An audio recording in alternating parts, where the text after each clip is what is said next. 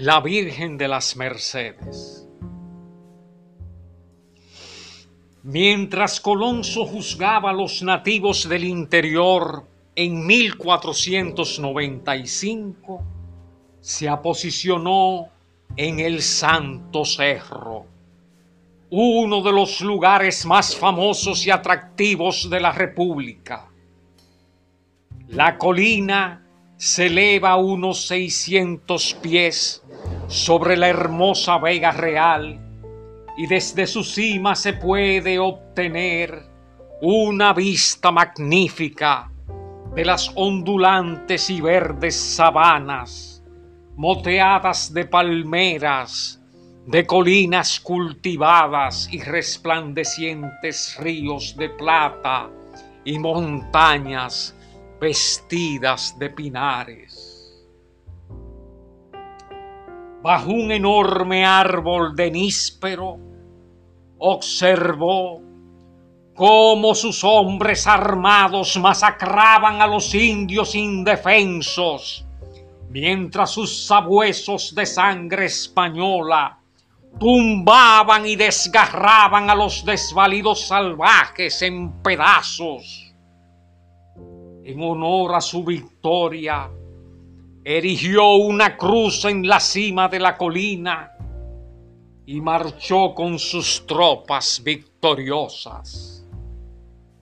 De acuerdo con la tradición, algunos de los nativos intentaron profanar la cruz después que se marcharon los invasores y mientras lo hacían, de los cielos descendió la figura de una mujer,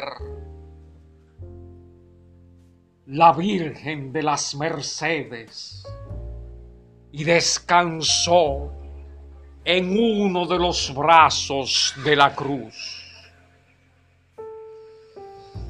Aunque los salvajes le lanzaron piedras y flechas a la aparición, los misiles pasaron a través de ella sin ningún efecto aparente y, por tanto, al darse cuenta del carácter celestial de la figura, los indios cayeron sobre sus rostros en adoración.